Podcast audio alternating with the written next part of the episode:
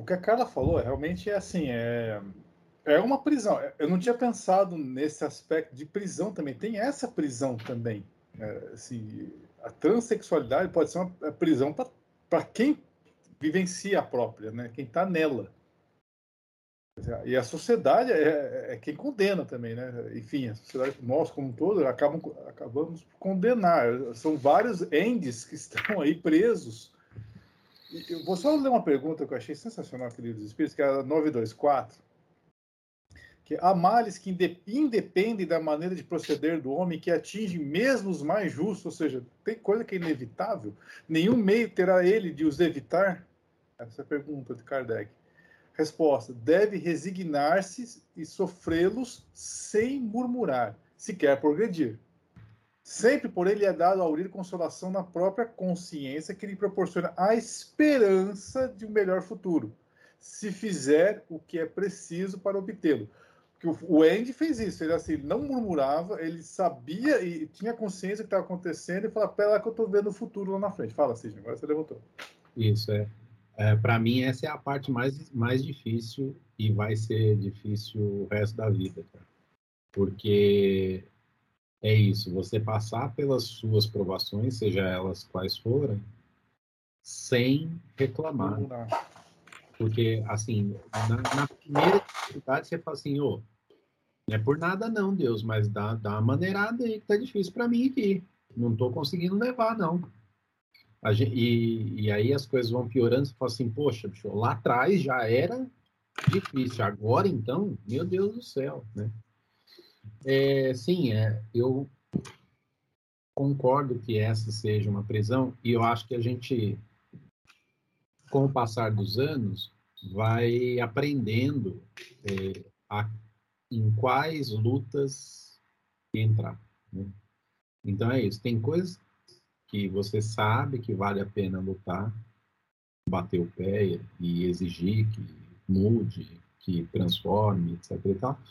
E tem coisas que é essa mentalidade do Andy aí, fala assim, cara, não vou mexer nisso agora, vou mexer nisso outra hora, porque outra hora eu vou fazer. É, eu vou ter melhor resultado do que se eu começar agora. Então, essa sabedoria nem todo mundo tem, e, é, e a gente vai adquirindo ao longo do tempo. Né? É, e seria ótimo se a gente tivesse, mas a gente não tem. Só fazer uma parte na sua fala. Eu acho que o Andy também tinha isso. Ele aprendeu quais lutas entrar ou não. Eu lembro que uma vez, uma vez no filme, uma hora ele foi enviado para Solitária porque ele chegou lá para o diretor e falou: Cara, mas teu raciocínio é obtuso. Acho que foi esse termo que ele usou. O editor vai: Como assim? Como assim?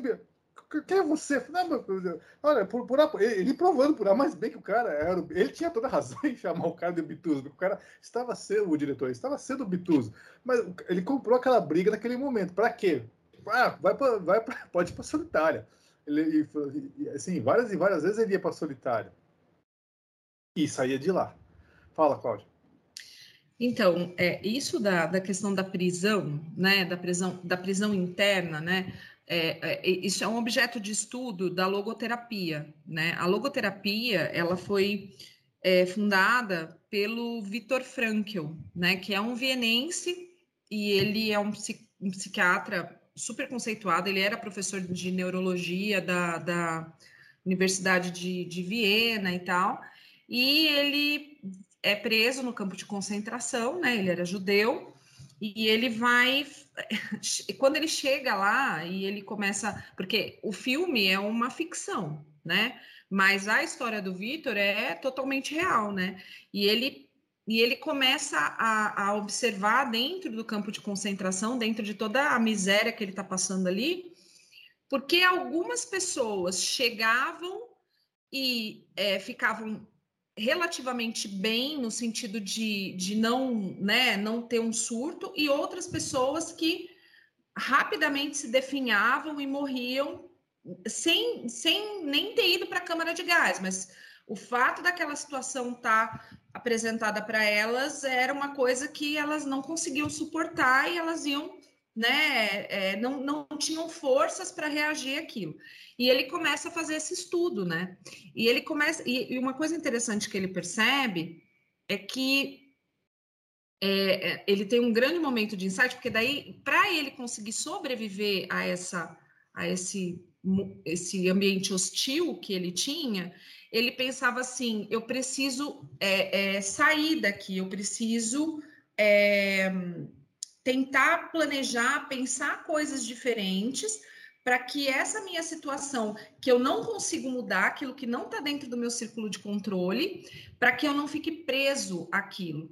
E aí ele começa a, a imaginar que ele está na universidade dando aula e explicando tudo aquilo que estava acontecendo com ele. Então ele começa a dar aula para ele mesmo, sabe assim? Ele começa a criar um mundo em que, é, em que ele é o, o professor e que ele está ali o tempo inteiro fazendo o estudo. E é um pouco que o Andy faz. Ele não consegue mudar aquela situação ali naquele momento de, de, de da liberdade dele ser conquistada pelos meios legais.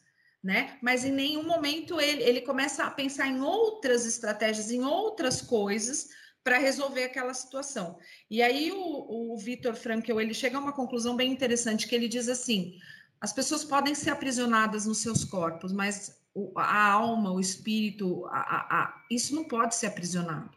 Quem aprisiona são, somos nós mesmos. Então nós temos que aprender que a prisão não é algo físico, a prisão é algo mental. E é como a Carla disse, por isso que tem tanta gente que, por coisa muito muito pouca, ela não consegue dar conta, e muita gente que passa por coisas muito difíceis e isso não deixa de, de viver. Então, isso é um trabalho, mas além da, da, dessa questão da logoterapia, tem a questão da evolução e do aprendizado do espírito, né? Ele vai passando por essas situações e ele vai aprendendo, né? Então, é, é um pouco isso que eu queria trazer. Sim, sim, de novo? É, eu queria emendar aqui uma referência para um outro livro que é um outro filme que é o filme mais triste que eu já assisti na vida, que é o Menino do Pijama Listrado. Nossa Senhora, esse filme é de cortar os pulsos, né? Mas a, a, a questão da mentalidade que a Cláudia citou, eu acho que ela é o cerne da questão aqui. Porque é bobo em alguns casos, né? A gente olha para o sofrimento alheio e fala assim, nossa, mas por que fulano está sofrendo com isso? Né? Por que que, por que que isso é difícil? E acho que essa é a característica humana. Mas a gente, se a gente mudar a forma da gente pensar, ou olhar um evento por outro, por outra perspectiva, do mesmo ponto de vista, mas por outra perspectiva, a gente consegue mudar certas realidades. A gente consegue transformar o, o resultado, ou, em última análise, o destino. Né? E é, é óbvio que isso serve para todo mundo ao acordar, né?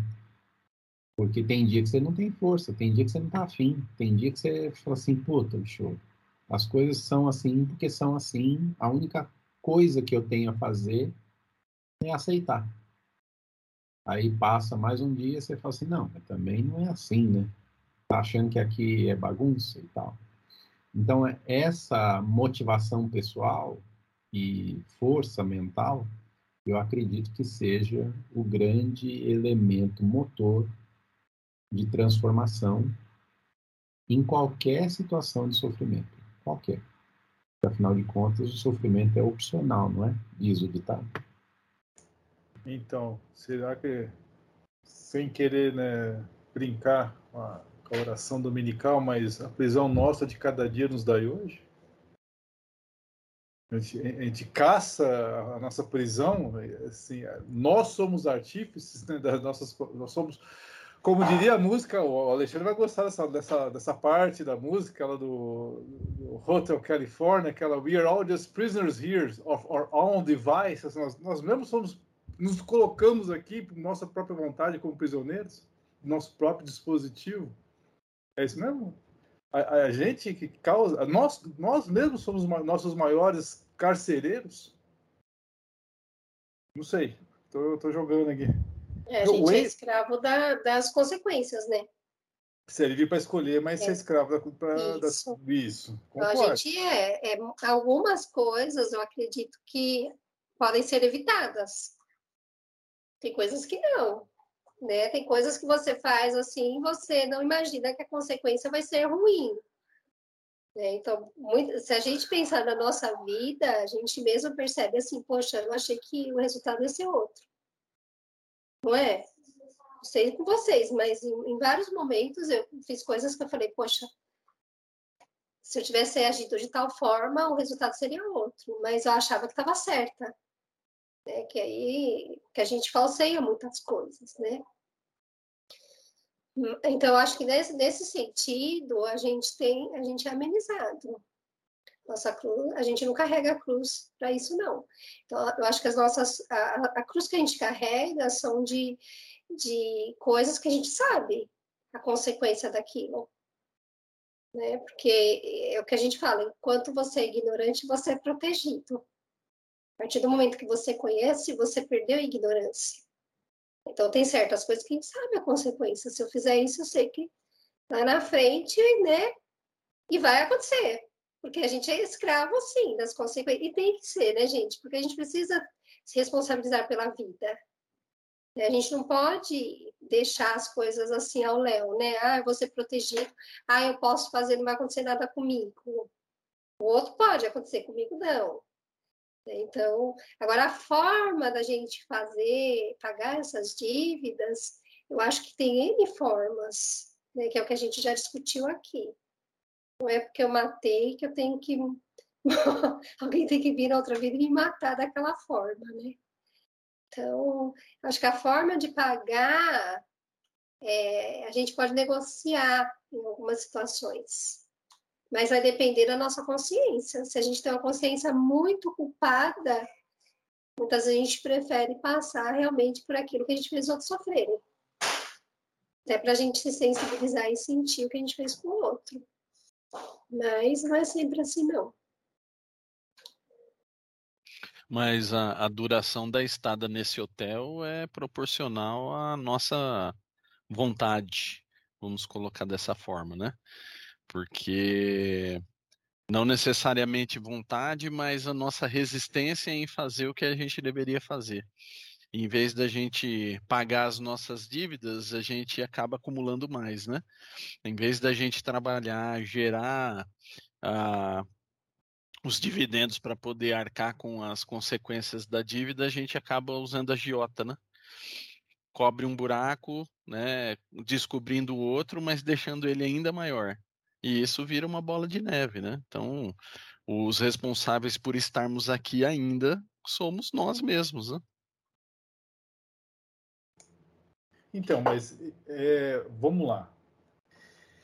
O Andy, na realidade, é assim. Será que uma das grandes virtudes dele foi a, a, a paciência? Porque se, se, ele fosse com sede ao pote, como Muitos tentavam fugir, fugir dali acabavam sendo executados sumariamente. Alguém falou, ah, era um por semana tal. Por quê? Eles tentavam fugir. Ele não, ele, ele falou assim, cara, pera lá. A, impressão que eu tenho é que ele, ele falou assim, beleza, então eu vou traçar um plano. Embora ele dava os deslizes, quando ele ia vez ou outra para solitária, ele estava correndo o risco de alguém lá na cela dele e pronto, já era iam desmascarar o plano dele assim, tranquilamente. Né? Só no final que, que, perceberam qual foi a grande sacada que ele teve para fugir dali. Né? Que tô, e que e assim, que passaram várias atrizes, vamos pensar assim, né? no, nos termos dos cartazes que ele colocava lá na frente do buraco. Várias e várias atrizes passavam por ali e ele ali, né, toda hora cavando. A nossa evolução também é isso, ou seja, não adianta a gente querer botar o carro na frente dos bois, tentar fugir antes da hora, que não vai dar certo. Nós temos que passar metodicamente, com resiliência, paciência, por, por, pelas nossas várias prisões, até de repente chegar no mínimo de regeneração? Eu, eu, diria que não é só uma questão de paciência. Primeiro, a paciência. Ele foi muito paciente.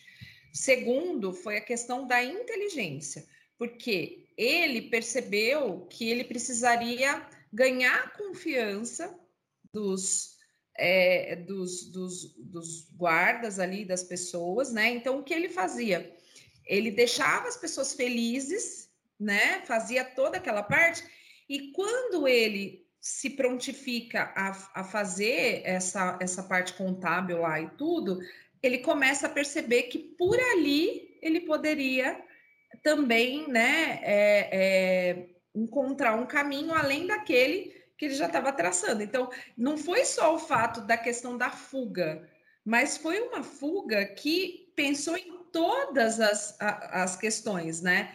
Ele sabia da questão da corrupção do, do presídio, ele sabia que o presídio era um, um, uma, um lugar que não era educativo, que não era um lugar de, de, é, de reabilitação, né?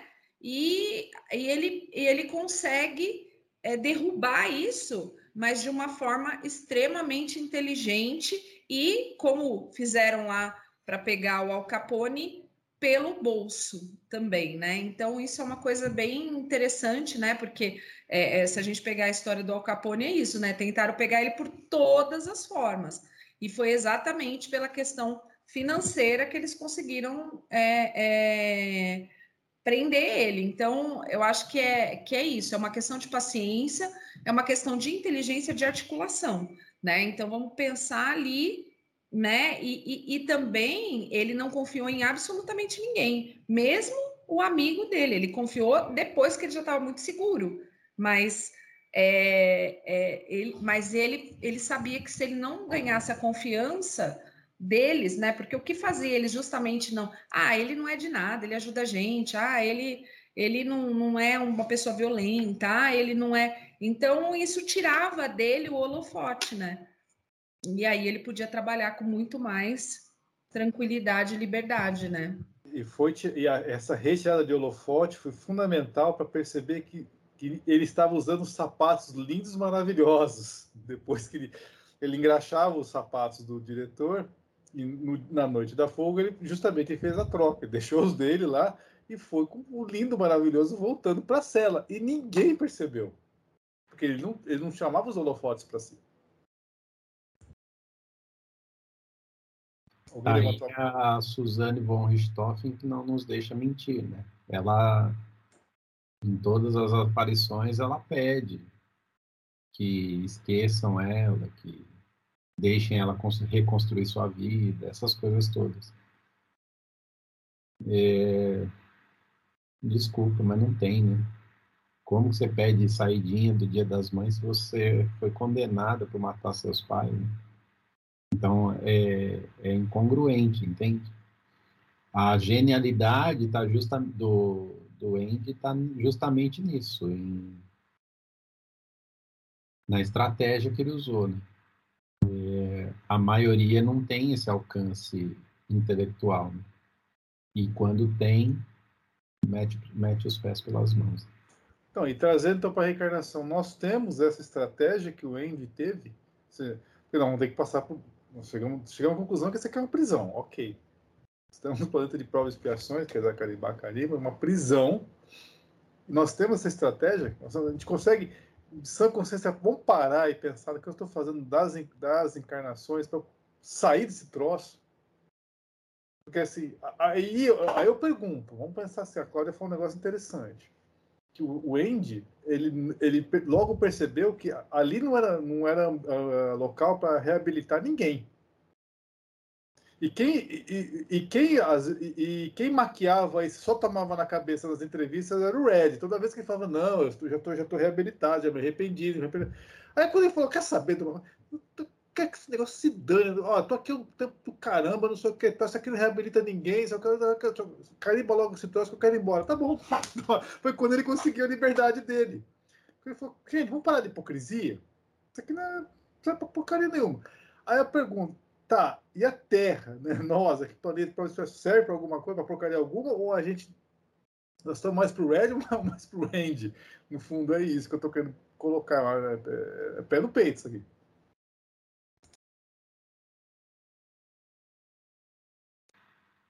Red.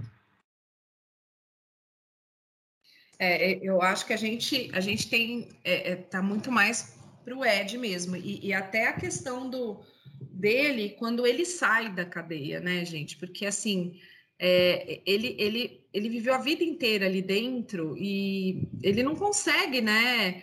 É, por mais que ele quisesse a liberdade dele, quando ele tem a liberdade, ele não sabe o que fazer com ela, porque ele sentia falta daquilo que ele vivia. Porque por mais que aquilo tivesse sido ruim para ele, era a referência que ele tinha de vida. E aí ele se sente completamente perdido, né? E eu acho que a gente é isso, né? A gente está no momento exatamente de, disso. Que quando a gente se tira a nossa, a gente acha que quer alguma coisa muito. A gente acha que a gente, nossa, eu queria muito. E às vezes, quando você recebe aquilo, você fala, meu Deus, mas e agora? O que, que eu vou fazer com isso? Né? Então, é, a gente a gente é, a gente pensa que, que sabe o que a gente quer e na verdade a gente não, não, não sabe né? A gente não, não, não, tem essa essa essa questão. No caso do filme é, é, é muito simbólica a questão da liberdade né? Mas na vida a gente se aplica, aplica isso a qualquer coisa. Às vezes a gente quer tanto uma coisa tanto uma coisa tanto uma coisa e aí, quando você ganha, ou quando você conquista, ou quando você. Você fala assim: peraí, tá, e agora? Né? Desculpa. Então, é, é, é uma questão assim, para a gente pensar, né? É por isso que eu acho que a gente precisa ainda dessa condição de estar tá com, com, com pessoas, né? Como a Carla falou, da, do planejamento reencarnatório e de todas as, as as, as questões, porque a gente ainda não sabe lidar, a gente ainda é imaturo para isso, né? E, e a gente tem, assim, aquela aquela coisa assim, e, e eu volto a falar de uma coisa que eu falo sempre, a questão é a expectativa, gente. Quando a gente coloca muita expectativa em alguma coisa, né? Então, ah, eu, eu acho que se eu conseguir tal coisa, minha vida. E pode ver, ah, eu vou ser uma pessoa mais feliz, eu vou ser uma pessoa melhor, eu vou começar a fazer tal coisa. Não faz, não vai. Expectativa e idealização também. Você Exatamente. idealiza também. É, e aí, às vezes, se a coisa não sai do jeito que a gente queria, ah, não, então isso não serviu, ah, não foi bom, ah, não... sabe? Então, acho que está na hora da gente. Da gente, é, é, eu acho que é um pouco o que o Andy faz, olhar para o que ele tem e pensar como que eu posso resolver isso a, a, partir do que eu tenho e não do que eu quero, né? Então, o é o nosso desejo, é a nossa necessidade, é aquilo que a gente a gente almeja de verdade e muitas vezes não é aquilo que é para ser, né? Então a gente se sente frustrado, a gente se sente porque o próprio Andy, né? Acho que no filme é, a questão muito significativa, muito simbólica, é que ele passa por um esgoto para ele conseguir a liberdade dele, né? Então, assim, a gente passa por esse esgoto também, né? E, e muitas pessoas não estão dispostas a passar. Elas acham que vai ser sempre, não, vai ser tudo fácil, a gente vai sair pela porta da frente e não é assim que as coisas acontecem. Às vezes a gente vai ter que sair pelo esgoto mesmo, entende? Então, eu acho que falta um pouco de maturidade, de preparo nosso mesmo, de entender que nós temos sim livre-arbítrio, mas muitas vezes a gente não consegue sabe, lidar com o que. A gente nem sabe lidar com aquilo que a gente quer muito. Né? Então. então é que você acabou de falar justamente o tema do episódio, que, que, que o Red narrando, falou, fico imaginando o Andy, né? Depois que o pessoal percebe que ele fugiu tal, e aí que se dão conta que ele foi pelo, pelo esgoto. E o, Red narrando, fala, pô, você fica imaginando o, o, o, Randy, o, Andy passando por aquele rio de merda que ele fala, né, perdão a palavra, ele fala, passou por um rio de merda para poder chegar ao outro lado limpo. Chegou limpo do outro lado. Ou seja, será que nós estamos. Tudo que essas reencarnações nossas, vocês se deram conta que daqui uns 40, 50 anos a gente não vai estar mais aqui a gente vai estar tá lá. E nós vamos estar tá limpo do outro lado. É, nós estamos passando por um rio de merda, com todo perdão da palavra, mas tá, nós estamos realmente passando por um rio de merda, nós estamos exagerando, ou realmente é isso mesmo, nós estamos carregando cruz, vamos chegar limpo do outro lado ou não? Daqui uns 40, 45, 50 anos no máximo. Eu fico imaginando o planejamento reencarnatório que a gente faz, né? Deve ser algo assim fora do comum. Deve beirar a perfeição, eu até diria. No nível de detalhe, no que a gente pensa, que nós vamos fazer, o que a gente combina, descombina, né? E tudo mais, tal. Mas na, no momento da execução, o plano vira água literalmente, né? E é capaz ainda da gente fazer o plano perfeito, só que o contrário. O que seria perfeitamente contrário ao plano que nós fazemos, acho que a gente consegue fazer aqui. E a nossa luta é justamente essa, né? A gente tentar é, atender ao máximo possível aquilo que a gente se comprometeu. Então, e, e volto a dizer, né? Num, eu não acredito que seja elas por elas ou, ou, olho por olho, dente por dente. Eu acredito que a gente tem uma dívida e a gente precisa pagar essa dívida. Agora, o caminho para chegar na liquidação é a gente que constrói. Então, isso eu acho que está nas nossas mãos, isso que eu acho que é o livre-arbítrio. Livre a gente está preso a uma dívida, isso sem dúvida nenhuma.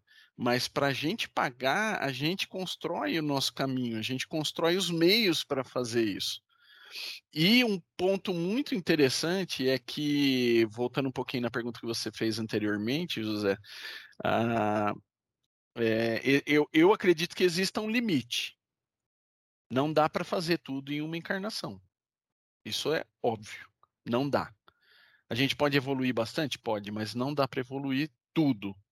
Mesmo porque a gente tem que experimentar tudo para a gente ver como é que é. Não adianta a gente tentar aconselhar um, um casal, né, fazer um aconselhamento aí de, de casamento, se a gente não tem ideia do que isso representa, do que isso é.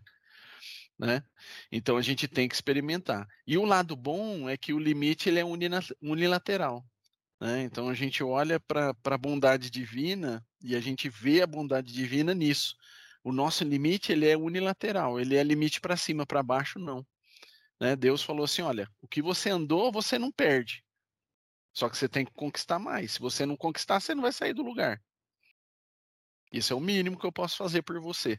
E olha aí, olha, olha o tamanho da bondade nisso. Né? Ele fala assim: ó, o que você conquistou é seu.